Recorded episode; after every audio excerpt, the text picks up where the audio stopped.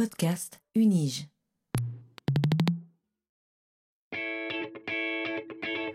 Learning from Data, le podcast sur la science des données à l'Université de Genève. These devices and machines and everything we're building these days, whether it's phones or computers or cars or refrigerators, are throwing off data. What exactly is big data? Not all revolutions are political. But this explosion of data is also raising fundamental questions.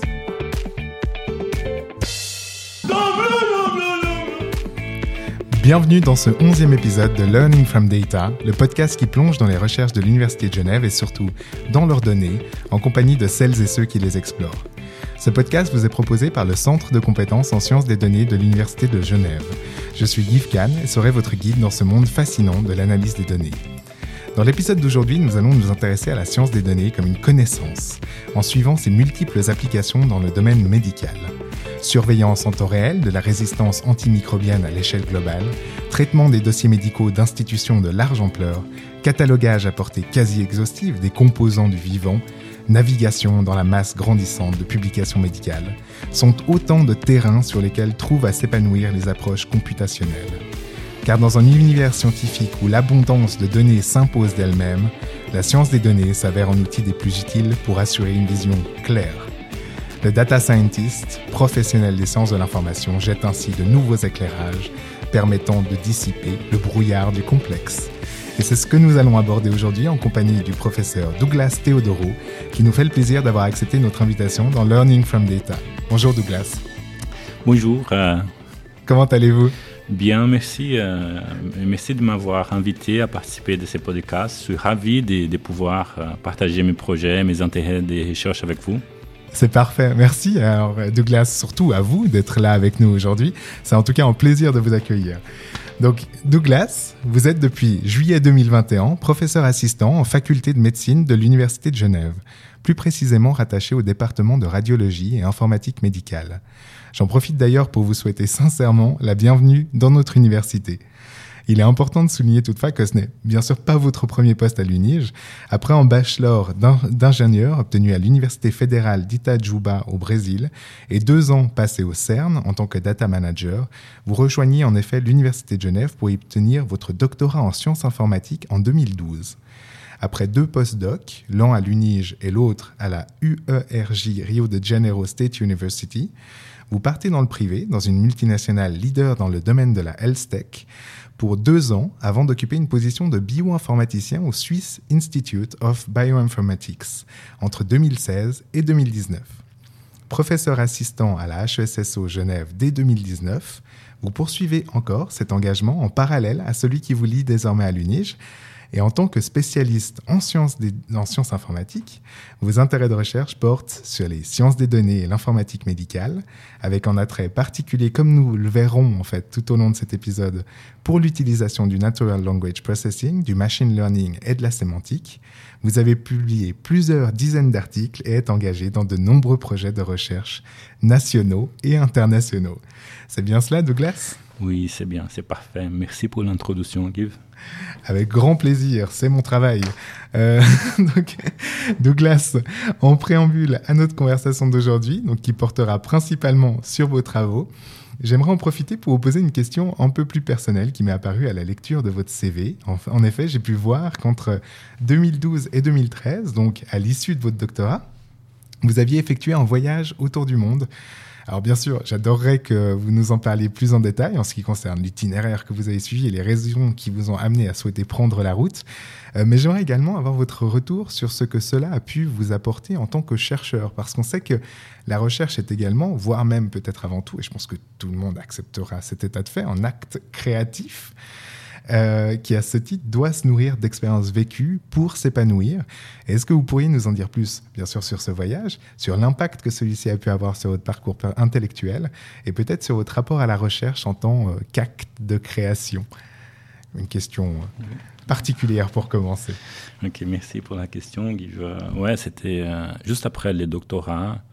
On, comme je pense la grosse majorité des, des doctorants, j'étais un peu perdu, qu'est-ce que je vais faire? Et donc j'ai décidé de Mhm. partir pour cette voyage. C'était un- les fameux euh, billets autour du monde. Donc on, a, on peut aller dans une direction, dans l'autre, on peut aller vers l'est, ouest, et avec quelques, quelques arrêts, j'ai décidé d'aller vers les, les est. Donc j'ai parti du Brésil. Comme j'ai déjà connu bien l'Europe pendant Mhm. les doctorats, j'ai décidé d'aller tout de suite euh, en Asie, en Asie du Mhm. Sud-Est, donc dans quelques pays comme les Cambodge, les, les Singapour, euh, la Malaisie. euh, et d'autres que je ne me rappelle même plus. Donc j'ai beaucoup passé du temps Mhm. là-bas, 3 à 4 mois. Et après, je suis aussi allé vers l'Océanie, euh, Nouvelle-Zélande, Tahiti. La- Tahiti, c'est fantastique. Les villes des Pâques au Chili, c'était vraiment un, un, un- un sacrée expérience. Mhm. Euh, au niveau des, des, des- ce qui apporte au niveau des recherches, je pense que c'était un peu la. Un voyage comme celle-là, elle efface ton serveur, toute la, toute ta mémoire, tout- tout- Ah. toutes les choses. Donc, elle était très bien pour effacer tout. J'étais un peu en machine à coder, à faire des algorithmes jusqu'à vendre pendant les mo- mon doctorat. Après deux mois, j'étais en machine à faire de la logistique. J'ai pensé à comment je vais me nourrir aujourd'hui, comment je veux. euh, euh, dormir, où je vais dormir et où je vais être demain? Donc, Mhm. c'était. euh, je passais. et donc, au niveau des, des- des- si je peux dire, c'est un peu la, au niveau des créativités, c'est les processus destructifs des créations. Donc, ça va détruire tout le- toutes les choses qu'on avait avant et après, on pourrait créer de nouvelles euh, choses éventuellement un peu plus fraîches. Donc, c'est- ça qu'un voyage comme celle-là peut faire.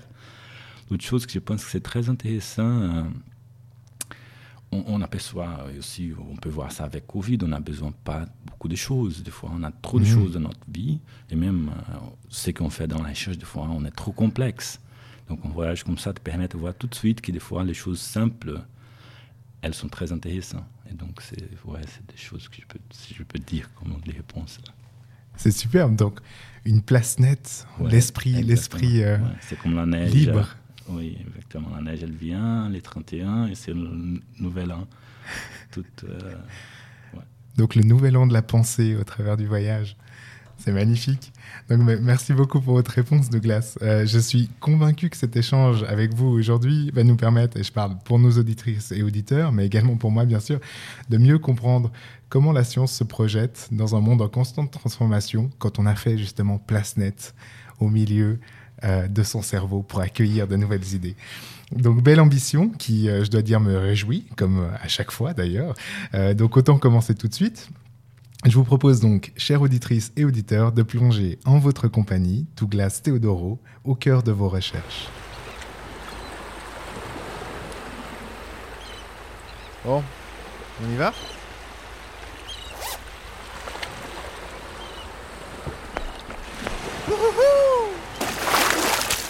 Ce n'est plus une surprise pour nos auditeurs et auditrices maintenant, en tout cas pas pour celles et ceux qui nous suivent le plus assidûment, mais j'aime proposer à mes invités de plonger dans leurs recherches comme on le ferait dans un lac, en partant de la berge pour s'aventurer tranquillement et en toute confiance, parce qu'on est finalement très très bien accompagné, vers des parties où on aurait peut-être moins le fond.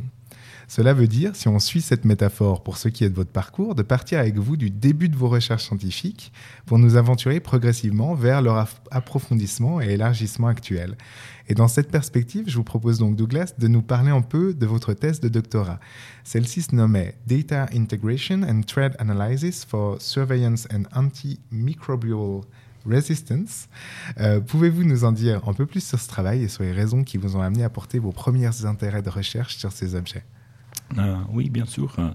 Donc la, la résistance aux antibiotiques, aux antimicrobiens en général, c'est un problème de, de santé globale. Ça a commencé, ça fait longtemps. À chaque, à chaque année, les bactéries, les virus, les pathogènes, ils deviennent plus et plus résistants aux médicaments qu'on a.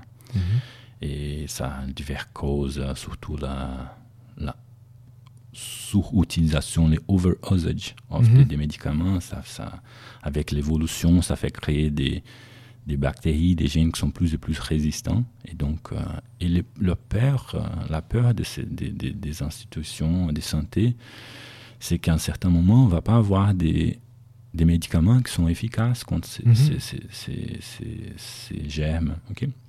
Donc l'OMS, l'Organisation mondiale de la santé, elle fait déjà des, campagnes pour euh, améliorer la prescription des antibiotiques, l'usage des antibiotiques. Mhm. Euh, et ça, c'était plus de dix ans déjà. Donc euh, maintenant, avec les Covid, on a tout concentré sur la problématique de la pandémie, mais on a des grosses, des gros problèmes de, de, santé globale encore, comme celle des résistances antibiotiques. Et comme les Covid, on peut voir aujourd'hui, les systèmes de surveillance, c'est une des façons de combattre euh, ces problèmes. Donc, Mhm. c'est important de mesurer, de voir euh, la quantité de bactéries, des, des, des- des résistants qui commencent, la tendance commence en train d'agrandir. C'est faire de la surveillance. Ça, c'est un, un travail classique d'épidémiologie, de comprendre quels sont les statuts. Les soucis, c'est qu'on a des bases de données distribuées, des bases de données hét- très hétérogènes, très hétérogènes, avec des formats différents, avec des langues différentes, avec des, des contenus différents.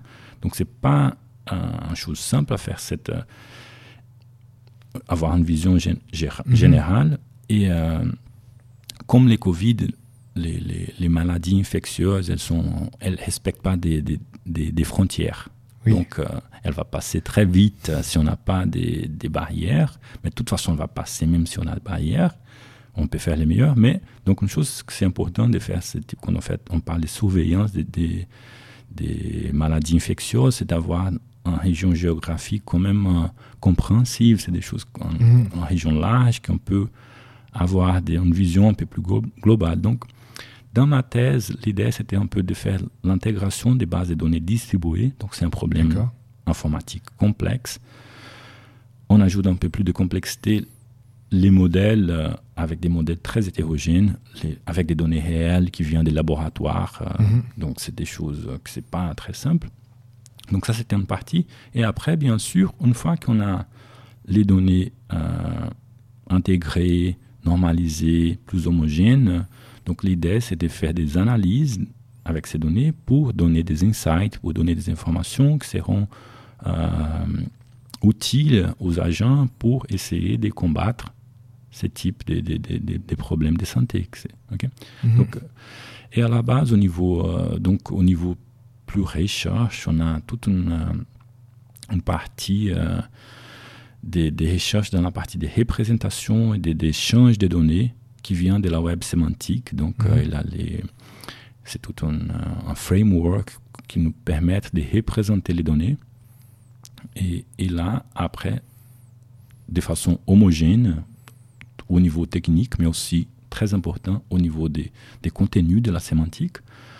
Et avec ce framework de web sémantique, ça Mhm. nous permet de partager les données et euh, mettre en place ce type de surveillance. Donc ça, c'était plus ou moins euh, ma thèse. Donc c'est- un problème classique des sciences des données. Toute la partie, on va intégrer des données, on va les traiter et après on va créer des insights, des visualisations, des choses pour, euh, pour qui euh, on peut vraiment faire des données actionable. Mhm. On peut faire les mots en anglais, je sais pas vraiment en français, mais on peut tourner, créer des actions avec les données qu'on Mhm. qu'on a. euh, ok. Excellent. Donc, en, problème, comme vous le disiez, très euh, standard de la science des données, mais qui par contre, après, a des véritables incidences sur le réel et sur la possibilité d'améliorer, en fait, finalement, la, la situation. Donc, euh, ce vers quoi on, on tend aussi ici au- dans le centre de compétences. Euh, mais bon. Mais donc, à ce que je comprends, euh, ce travail sur la surveillance de la résistance antimicrobienne s'appuyait donc en grande partie euh, sur les technologies du web sémantique qui vous ont permis de, présenter les bases de données des laboratoires sous la forme de graphes RDF et euh, d'alignement d'ontologie. Et est-ce que vous pourriez expliquer en, en peu à nos auditrices et auditeurs, mais également à moi, parce que je souhaite clairement en savoir plus et essayer de comprendre tout ça, les notions de base de ces technologies et les avantages qu'elles offraient dans ce cas particulier, bien entendu, mais aussi qui pourraient potentiellement intéresser d'autres chercheurs dans d'autres disciplines, parce que j'imagine que le potentiel en fait du web sémantique appliqué à d'autres disciplines peut être tout à fait euh, intéressant et pertinent. Tout à fait, tout à fait. Donc, euh, le web sémantique, c'était un peu euh, proposé par les pères de web, par Tim, Tim Berners-Lee, donc il est l'un des fondateurs. Des, des- des- donc, l'idée, c'est de, de, de représenter les ressources qu'on a dans le web, Mhm. Les sites de web, comme des, des- de faire une description un peu plus formelle de ces ressources, de façon qu'on peut faire l'échange des données de façon un peu plus euh, euh, automatique. Donc Mhm. on peut utiliser des, des ordinateurs, le pouvoir computationnel pour vraiment pour faire des, des échanges et traitements de données de façon automatique. Donc une des choses qu'on a euh, sur le web sémantique, euh, tout à la base, c'est les, les fameux RDF, les Resource Mhm. Description Framework, comme le nom dit, c'est tout un framework pour nous permettre de faire la description des ressources. Donc ça veut dire un site web, on peut décrire une ressource, peut être une table, peut être une chaise, hein, on peut décrire, on peut utiliser ça pour décrire n'importe quoi. Mhm. Donc ça a commencé comme un, un- un- un système plutôt de métadonnées, Mhm. Mais tout de suite les gens ont vu, bon, en fait, on peut utiliser ça pour faire la description des données. Donc l'ADF, il, il, il fait la combination un peu de toute cette euh, euh, partie, il formalise toute la, la représentation technique de données. Donc il Mhm. donne un, un- un framework pour euh, dire, bon, ici on va, on va représenter ces données avec tel, tel format. Mhm. Souvent, on peut l'utiliser comme XML, par exemple, mais là, c'est juste la, la formalité, la norme, comment on représente les données. Mais aussi, une chose que c'est très, très intéressant, qu'ils nous permettent aussi de représenter la sémantique, les sens de données. Donc, euh, on peut dire, euh, ça, c'est ça c'est un microphone, euh, il a la couleur telle, il a cette, la puissance telle. Donc, on peut utiliser des, des, des ontologies Mhm. des, des, des, des- dans le système formal, les descriptions, pour décrire des choses basées sur ces frameworks. Et une fois qu'on a ça, donc on a la partie technique qui est homogène, on a la partie sémantique qui est homogène, donc on peut faire des échanges de données et on peut, de façon un peu plus euh, souple, donc on Uh-huh. peut faire euh, cette qu'on appelle la interopérabilité sémantique, les semantic interoperability. Mhm. Et donc, on peut créer des, des, des machines qui peuvent traiter après ces données de façon automatique. On peut créer des, des langages de requêtes qui peuvent euh, être appliqués et raisonner Ah, avec ces données intégrées, avec ces données homogènes. On peut avoir des reasoners, des logic reasoners, des, des raisonnements, des systèmes de raisonneurs logiques, je sais Mhm. pas, qui peuvent prendre ces données et faire des analyses automatiques parce que tout s'est formalisé. D'accord. donc, donc c'est, c'est vraiment un framework très intéressant. Euh, voilà, donc on a les données maintenant, elle est homogène, on peut créer des, des, des algorithmes, des, des, des reasoning euh, automatiques en utilisant une logique qui s'appelle euh, description logic. C'est une logique plutôt liée euh, aux ensembles. Donc Mhm. euh, ça, ça fait partie de ça, ça c'est un sous-classe de ça, ça c'est c'est une classe, sous-classe, des choses comme ça. C'est- une logique des ensembles qu'on peut utiliser. Elle appelle description logics parce qu'on on utilise des, des descripteurs. Donc on peut dire euh, le microphone est noir. Donc on peut vraiment écrire euh, la Mhm. logique. Donc voilà. Donc ça, euh, on utilise ça énormément aujourd'hui en biologie. ok? Pour représenter l'information, si on va par exemple au Uniprot, éventuellement on va parler après, mais si on va dans cette euh, knowledge base, cette base de connaissances, Mhm. toute l'information, elle est formalisée en utilisant des RDF. Comme ça, on peut lier, on peut créer des, des systèmes qui peuvent réutiliser cette information de façon automatique. Mhm. Donc en biologie, on, on l'utilise énormément déjà. Dans les mondes des bibliothèques, par exemple, si je veux euh, représenter un œuvre d'art, on peut représenter ça avec des modèles ADF, des modèles sémantiques. Donc je veux chercher, par exemple, pour les bouquins des je sais pas quoi. Donc toutes ces bouquins, Mhm. toutes ces ressources, ils sont formalisées et donc je peux je peux faire ça, cette recherche automatique, je peux trouver, je peux cataloguer toutes ces informations. Bien sûr, euh, en médecine, ils ont vu ça, bon, ça c'est intéressant. Maintenant, ils commencent à utiliser ça pour faire le partage des données. Mhm. Le partage des données médicales, c'est une des, des- des- des méthodes qu'on a pour éventuellement améliorer les soins. Mhm.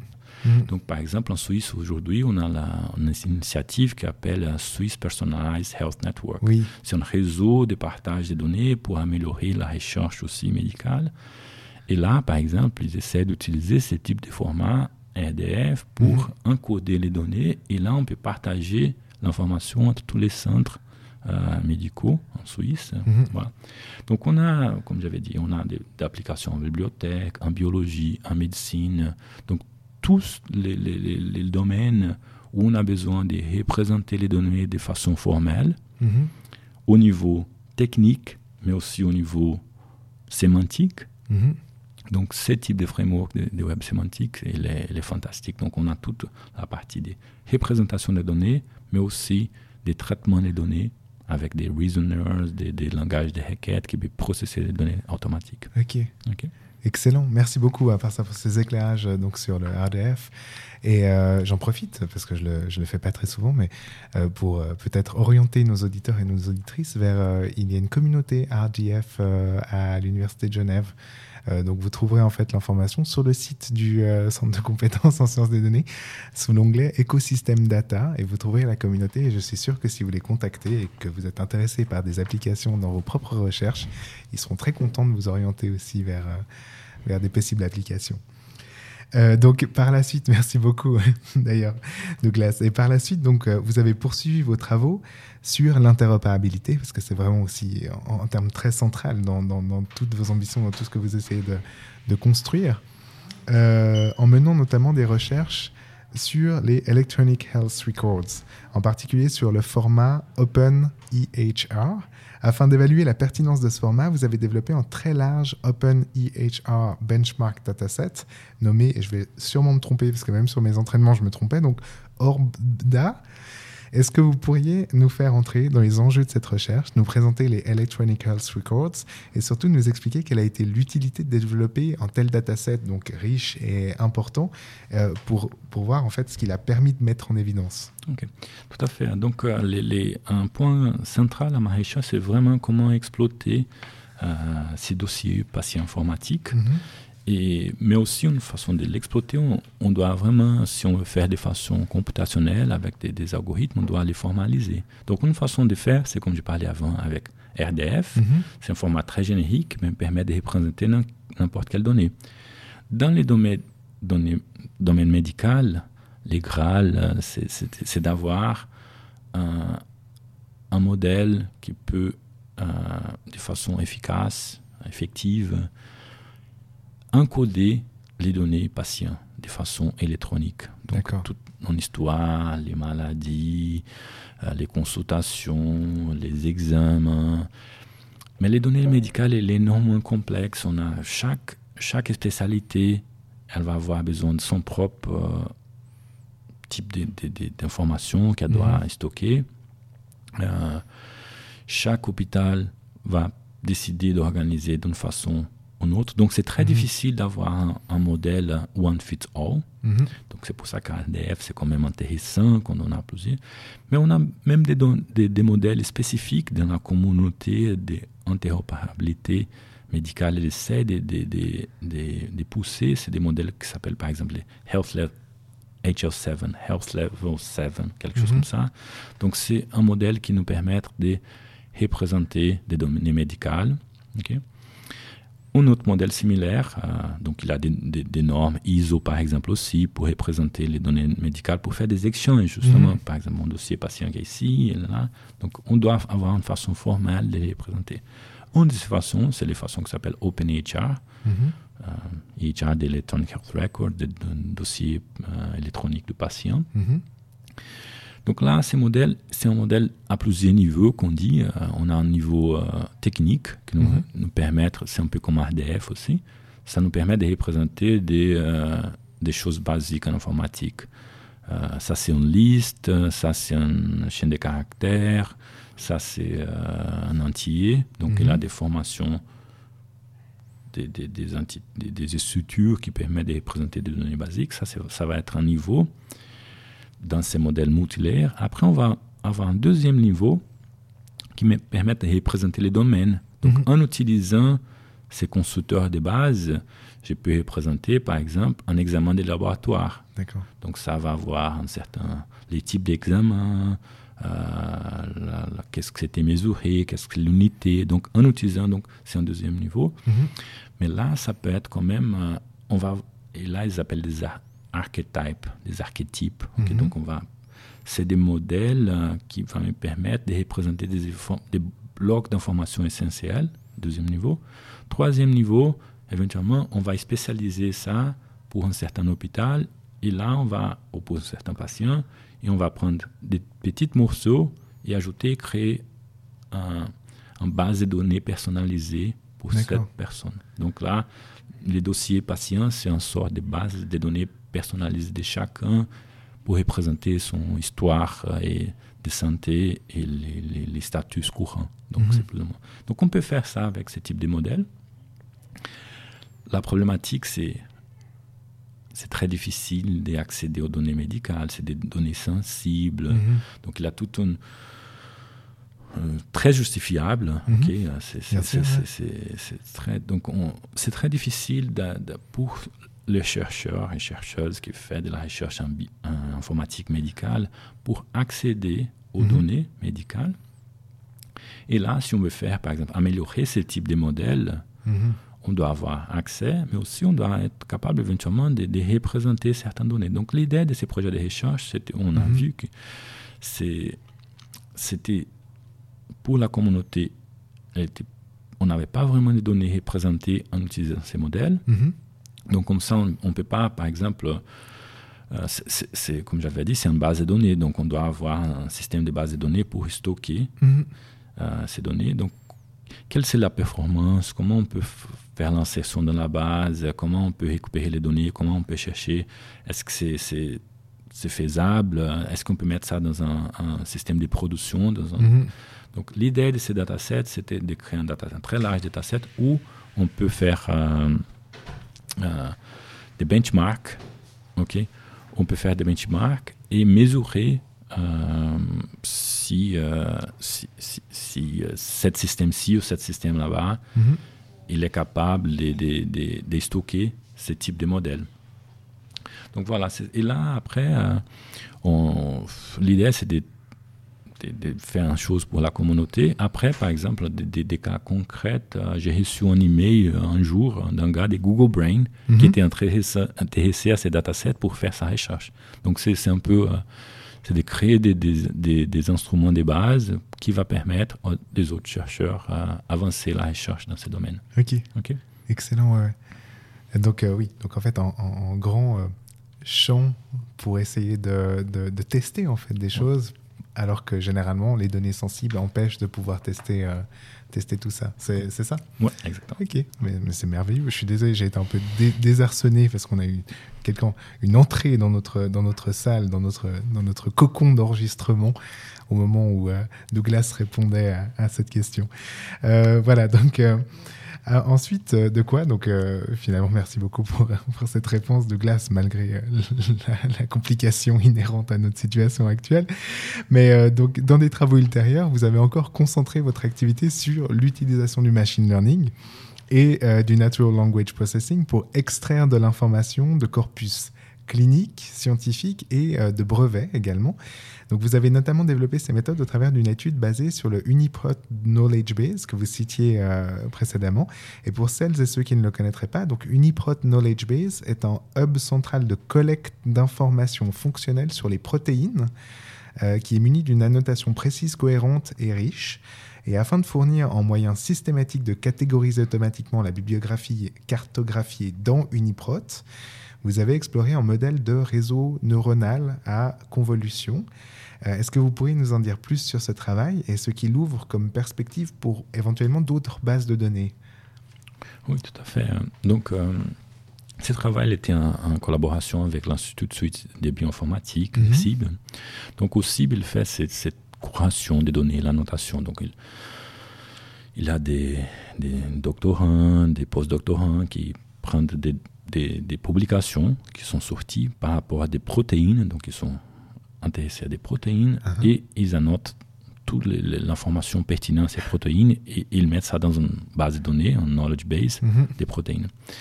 On a, comme dans le- la science de la vie, on a une quantité énorme des entités. Donc on a une quantité énorme de protéines qui sont sorties dans des papiers. Donc des fois, un papier va faire la description de pl- plusieurs protéines. Ça veut dire, euh, va décrire la fonctionnalité, va décrire les structures, euh, euh, la séquence, euh, Mhm. donc la séquence génétique. Donc voilà, donc on a énormément de protéines, on a énormément de publications et on doit cataloguer ça. Mhm. Donc c'est un sacré travail qui, qui, qui, qui requiert euh, beaucoup de, de ressources, des ressources très, euh, très chères, euh, Mhm. très, euh, avec un- un- une spécialisation énorme. Donc l'idée là-bas, c'était un peu d'utiliser, comme toujours dans ma recherche, c'était c'était de développer des méthodes en sciences des données pour aider à améliorer certains processus. Et là, par exemple, c'est les processus d'annotation. Les cibles font ça systématiquement pour toutes les protéines, ils ont les ressources pour faire ça, mais là, une grosse partie, par exemple, s'ils ont déjà trouvé un papier qui fait la description d'une certaine Mhm. protéine, ça va être fait pour un humain manuellement, parfaitement, donc ils vont mettre là dans la base de données. Mais éventuellement, on va avoir 10 autres publications qui parlent de la fonctionnalité de cette protéine. Mhm. Éventuellement, c'est bien de lier à, Oui, c'est à cette information. Et, mais là, on ne va pas mettre des ressources pour faire des annotations redondantes. Mhm. Des ressources humaines qui sont chères, qui sont euh, aussi ils ont des autres lim- limitations. Donc, éventuellement, pourquoi pas utiliser des méthodes, des, des traitements de langage naturel, des text mine, pour éventuellement Mhm. des classifier, de cataloguer ces autres euh, euh, publications par rapport à cette protéine. Donc, l'idée là-bas, j'ai quelques publications dans ce domaine de faire des classifications de textes en utilisant des, des, d'apprentissage des machines. Donc, euh, à ce moment-là, c'était un travail que j'ai commencé vers 2017 ou 2018, quelque chose comme ça. Mhm. Avant un peu la grosse évolution qu'on a eu avec les modèles transformers, des, des, des, des, des masques de language models qu'on a eu en processement. Donc, c'est pour ça que c'est un travail plutôt avec les CNN. Mhm. Mais donc là, c'est donc on a on va toujours associer euh, un texte un certain libellé, que c'est la classe. On va transformer ces textes en vecteur, dans un vecteur, euh, une représentation vectorielle, et après on va créer des différentes architectures euh, pour euh, prédire quelle c'est la quelle c'est la classe de ce texte. Et donc et là avec ce travail, on a on a classifié je ne m'appelle plus les chiffres, mais hein, juste pour avoir une notion de, Mhm. de, de, de la, de la quantité, c'était des 30 millions, 50 millions de paires protéines articles. Donc pour faire ça pour un humain, c'est des, des, éventuellement des années de travail. Donc on a fait ça dans 24 heures en processant tout. Éventuellement, on va avoir des erreurs, c'est pas, pré- Mhm. c'est pas précis, c'est un silver standard. Mais au moins, on a les gold standards Mhm. libellés par un humain et après des informations complémentaires qui seront plus euh, accessibles si on n'avait pas des modèles d'apprentissage de, Mhm. des machines euh, qui avec ces process de text mine pour agréger cette base de données. Donc c'était un peu le travail. Au niveau des, euh, des, des, des autres types d'applications, ça c'est, c'est- on fait tous les temps des catalogages, des, des- souvent des collections énormes. On- je peux donner, on parle toujours de Covid maintenant, mais par exemple, avec les Covid, la quantité de publications scientifiques, elles ont euh, grandi exponentiellement. C'est plus possible pour les humains faire des analyses de tout, euh, toutes les publications. Un groupe de recherche de Covid, par exemple, n'est pas, c'est pas scalable. Et on fait souvent des, dans la médecine, on fait les meta-reviews, les, Mhm. les, les revues médicales pour savoir euh, dire qu'est-ce que c'est vraiment la connaissance médicale. Mais si je fais les reviews maintenant, dans trois minutes, va sortir un autre papier qui Bien éventuellement va modifier l'information qui était avant. C'est clair. Donc, les types de reviews qu'on fait aujourd'hui, avec ce type de, de, de- de- avec l'infodémie, on fait des trucs qu'on s'appelle des living evidence. Donc, Mhm. on, on fait un review qui, qui va, va vivre pendant les temps. Donc, on va juste ajouter des nouvelles papiers qui arrivent. Donc là, pour ajouter des nouveaux, quand on fait un review, on peut, tous les chercheurs ont fait ça à un certain moment, on va classer les papiers dans différentes classes, euh, Mhm. catégories. euh. Ça, c'est par exemple des recherches basiques sur les Covid, ça, c'est des recherches épidémiologiques, ça, c'est des, euh, des reviews, ça, c'est des commentaires journaux.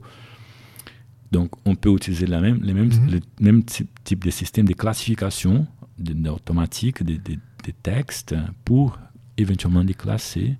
Éventuellement, on peut, bien sûr, on va mettre un humain.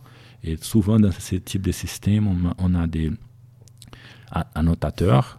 Souvent, on a deux annotateurs. Et là, on va voir, euh, souvent, on a un taux de 80% les, une personne dit que c'est une classe, l'autre dit que c'est une autre classe, mais les agreements, c'est la concordance, c'est de 80%.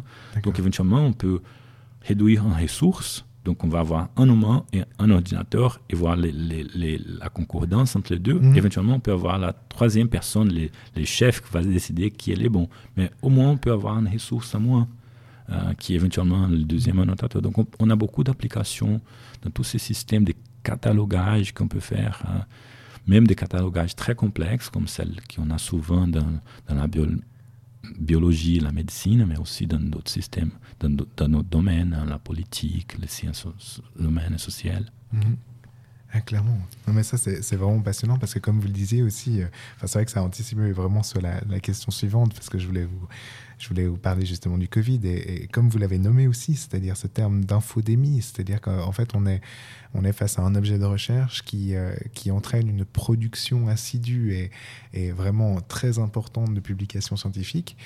Et comme on en parlait aussi euh, juste avant euh, l'enregistrement, euh, on ne peut pas se fier à Google pour nous sortir la, publication la plus pertinente si on tape Covid. Et on l'a tous très bien réalisé aussi ces derniers mois en cherchant de l'information sur les réseaux sociaux.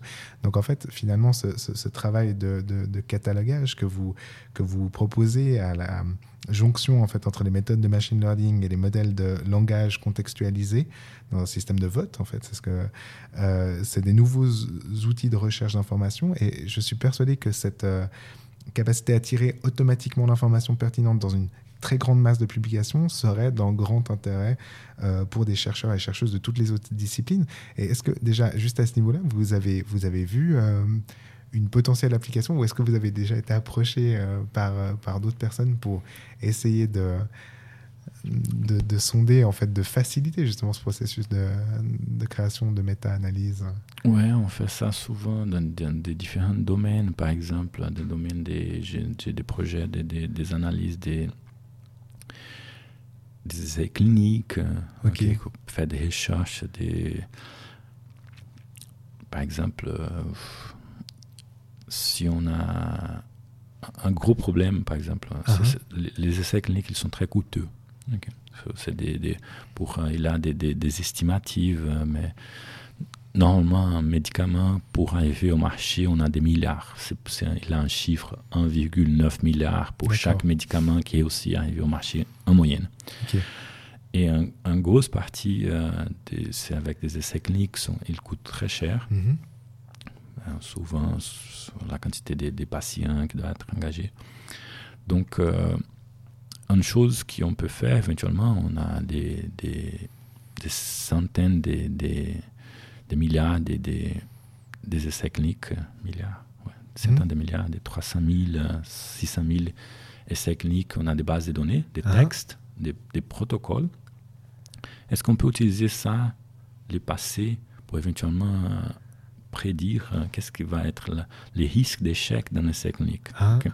Donc on peut venir, par exemple, chercher euh, dans cette base de données, j'ai un, essai clinique, euh, est-ce, quels sont les, essais cliniques les plus similaires, par exemple? Donc ça va me donner déjà un univers des, des, des, résultats d'essais cliniques. Donc mhm. on peut faire une étape de recherche, mais aussi on peut quand même catégoriser les risques de, ces techniques. Donc mhm. on peut venir euh, en utilisant les, les traitements de langage naturel, ces fameux modèles BERT, les modèles basés sur l'architecture des, des deep learning, du type transformer, mhm. qui sont très performants. Donc on peut utiliser ça, par exemple, pour classifier un nouvel essai clinique. Donc on peut, on a la, classification des textes euh, de façon automatique, il a un potentiel énorme dans, dans différents domaines. Moi, je connais bien dans la partie plutôt euh, digital health, euh, mhm. mais c'est aussi dans les sciences humaines. Donc, tous, ah on a de larges quantités de textes en sciences humaines, on produit mhm. beaucoup de textes. Bien sûr, clairement. Donc, c'est un bon environnement où on peut appliquer des, des des, modèles de classification, par exemple. Ça, c'est sûr. C'est un gros, gros potentiel. Merci beaucoup. Et euh, donc finalement, une petite question à la fois sur le passé et sur l'avenir. Comme nous l'avons vu au travers de ce panorama de vos recherches, les possibilités d'application de la science des données dans le domaine médical sont innombrables. Et en tant que spectateur et acteur de ce domaine, est-ce que vous avez vu une évolution ces dernières années marquée par peut-être un intérêt toujours plus grand pour les compétences que vous pouvez offrir à ces champs de recherche? Et comment voyez-vous l'avenir de l'intégration des sciences de l'information dans le domaine médical? Ouais, très bonne question. Je pense que c'est l'évolution, euh, sans aucune doute, on a à chaque. euh, euh, c'est plus acceptable. Mhm. Cha- chaque année, ça devient. Avant, on avait la question si les méthodes d'apprentissage des machines, aux sciences des données, aux intelligence artificielle, ils auront un impact sur les domaines médicaux. D'accord. Aujourd'hui, aujourd'hui, je pense plutôt que la, la question c'est quand et comment. Mhm. C'est plus si. Donc, on a, il a, je pense que la grosse majorité des personnes sont convaincues que, que la science des données, la- l'apprentissage des machines, on peut avoir des, des, des, des- d'impacts considérables dans les domaines, domaines médical, biomédical en Mhm. général. Euh, on a eu déjà des, certains cas de succès, euh, par exemple euh, la détection des, des cancers, des choses comme ça, dans des images. Donc surtout les, les domaines des, des traitements des, images, on a, nous sommes très avancés. Mhm. Euh, on a eu aussi euh, un, un peu d'échecs, par exemple avec les Covid, il y a eu un échec énorme où on avait plus de 200 euh, systèmes d'intelligence artificielle pour faire des diagnostics des Covid, mais Ah, ils n'étaient pas vraiment au niveau de la recherche clinique, au niveau des, des, de intéressant. la- de- de la- de- de- des besoins. Et donc, ils étaient quand même des, euh, ils étaient pas, ils étaient un peu un échec, tous ces Mhm. modèles. D'accord. Donc, euh, je pense qu'on on va arriver, on va vraiment à un certain moment euh, avoir des choses qui sont plus et plus utiles, qui agrègent des valeurs à la Mhm. médecine. Mais une chose importante, je pense que c'est que la, la recherche en sciences des données, elle doit aussi monter au niveau de la recherche clinique. Mhm. Ça veut dire on, on doit avoir, on doit vraiment les mesurer l'impact euh, en réalité pas juste avec faire des, des analyses rétrospectives. Oui. c'est les choses qu'on fait beaucoup. Mhm. On fait des analyses rétrospectives. On dit ouais bon mon modèle ici, il fait ça, les modèles ici. Hum, La science des données, on fait, on fait pas trop des analyses prospectives. C'est vrai. Et, et la médecine, on fait souvent les essais cliniques, on va tout- toujours engager des, des patients pour un, pour un essai clinique, on va Mhm. éventuellement faire la, la comparaison, comparaison entre un groupe, groupe de contrôle et les groupes qui prennent les médicaments. Et à ce moment-là, si on arrive à faire ça et vraiment démontrer Mhm. que les choses ont un impact réel, là, on va commencer à vraiment aller dedans. Ça, c'est- la recherche euh, en sciences des données avec, qui peut avoir des grands impacts, des grands impacts. Mhm. Mais là, on doit monter au- la, la façon qu'on fait la recherche en, en sciences des données dans le domaine de la santé. Bien sûr, on peut avoir aussi des impacts qui, des fois, c'est, euh, on, on va dire, ah, ça, c'est pas un, un gros impact, mais c'est énorme. Par exemple, PubMed. ok, Mhm. On va sur PubMed, on fait la recherche des articles, Oui. on a une quantité, des, des millions d'articles qui sont publiés. Donc, si on n'a pas un système informatisé en derrière, euh, Mhm. ça sera impossible. Donc, on peut faire des, on peut ajouter des choses qui éventuellement c'est euh, pas vu comme très cool mais c'est même très utile qui ajoute Mhm. beaucoup de valeur même cette chose par exemple des représentations des dossiers patients comment trouver des dossiers patients éventuellement comment agréger tous les dossiers patients dans certains patients donc on peut faire des choses éventuellement qui sont pas euh, très sexy Mhm. mais qui euh, qui Mais au très niveau utile. très utiles Mhm. et pour faire vraiment cette partie qui va vraiment avoir un impact dans euh, diagnostic, je pense qu'on doit monter un peu la, la qualité de la recherche euh, pour être au même niveau de la, de la recherche clinique. Excellent. Ok. Ça marche. Bon, donc un bel avenir en fait, autant euh, du point de vue utile que du point de vue sexy. Alors, c'est bon ça. Douglas, je vous remercie sincèrement pour cette présentation de vos recherches. Euh, à mon avis, elle jette un, un bel éclairage sur les nombreuses manières dont la science des données peut fournir une aide cruciale dans l'approche de certains systèmes complexes. Et j'espère, mais j'en suis quasiment convaincu, que cette présentation aura été aussi intéressante pour nos auditrices et auditeurs qu'elle l'a été pour moi. Avant de poursuivre vers la seconde partie de ce podcast qui va nous amener vers le futur de votre recherche, je pense qu'une petite pause musicale s'impose. Euh, cela va nous permettre de laisser souffler un peu nos cerveaux en vue d'aborder la dernière partie de l'émission. Donc Douglas, qu'est-ce que vous nous proposez d'écouter aujourd'hui? Ouais, c'est- une musique euh, brésilienne. Mhm. Je suis brésilien. Et euh, on on connaît souvent des, des, des musiques, samba, des bossa nova. Ça, c'est un autre style. que c'est- la musique populaire brésilienne. et C'est une musique qui s'appelle euh, João e Maria. Donc, ça veut dire euh, Jean et Marie. C'est un- une musique un peu. euh, c'est infantile, en fait. J'ai un petit bébé d'un an. Et là, c'est les types de musique que j'écoute. Parfait, donc on va se retrouver juste après Joao et Maria par Yamando Costa et Domi Dominguinhos, c'est ça? Yes? Parfait, excellent. Euh, Pour la suite de Learning from Data. À tout de suite.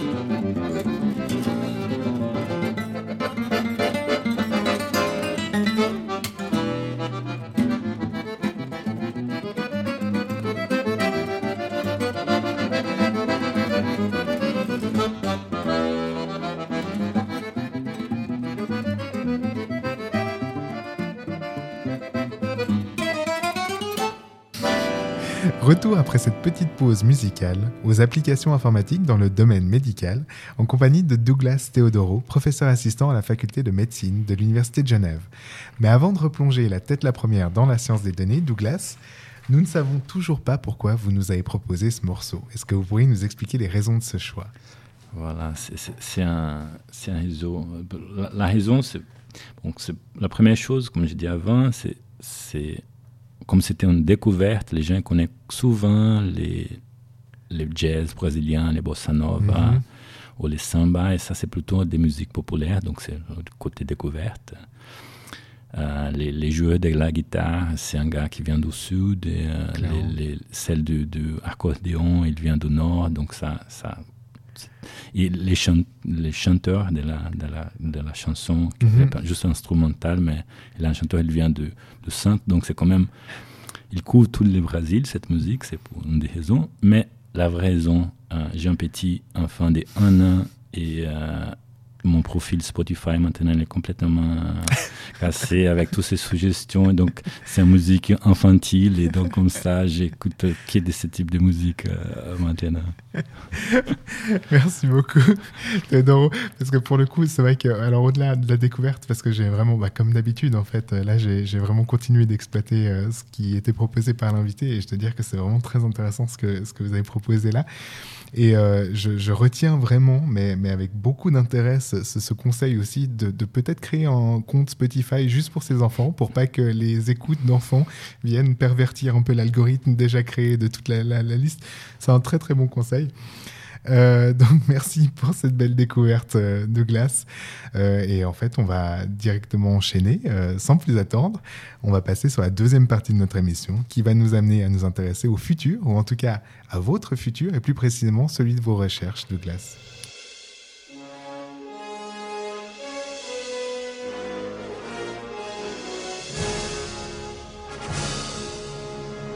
Le futur de la recherche.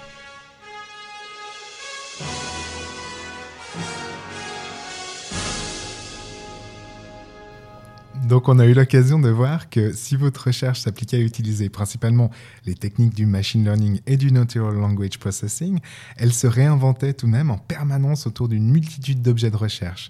Et j'imagine qu'il reste encore de nombreuses voies dans lesquelles votre intérêt scientifique trouvera encore à s'exprimer. J'en appelle pour preuve finalement les, très nombreux projets que vous avez actuellement en cours. Euh, donc Douglas, est-ce que certains objets de recherche attirent plus que d'autres votre curiosité actuellement Et est-ce qu'il y en a certains pour lesquels vous envisagez de vous investir plus avant durant les prochaines années?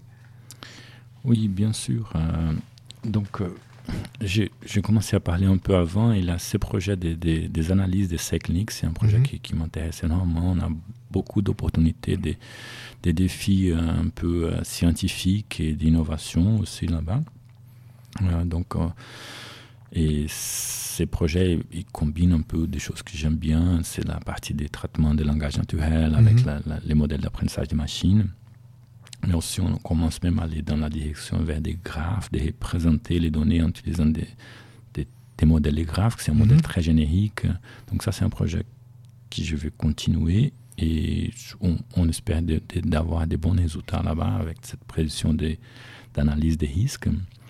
Aussi, là, un autre projet euh, qui, que ça, ça, ça, je reviens un peu à mon passé euh, dans, dans, dans la partie quand j'ai fait ma thèse, d'investiguer de, la partie des, des, des infections, euh, euh, des maladies infectieuses, Mhm.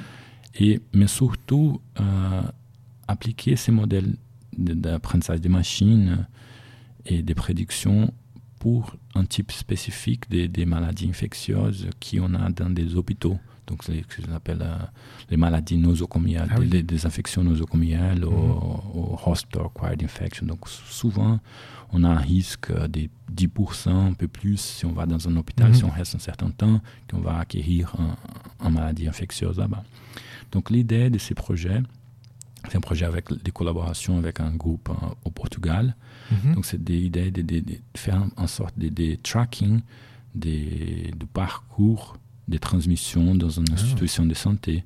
Donc, euh, l'idée, c'est là, je pars un peu des choses que je commence à investiguer dans la partie d'analyse des graphes euh, et de représenter des patients, euh, des, des médecins, des infirmières comme des nodes dans ce modèle. Mhm. Et après, on va avoir des liens des patients, euh, des healthcare workers, des, des- infirmières, des médecins. Donc on va avoir des, des contacts, Mhm. c'est un lien, et éventuellement essayer de suivre comment l'infection est propagée dans l'institution, éventuellement pour les comprendre, et après pour vraiment faire des trucs actionnables essayer de mettre des, des barrières éventuellement, de comment on peut aider pour, euh, pour réduire les taux d'infection hospitalière. Ça, c'est un projet intéressant que j'ai- je voudrais avoir. hein.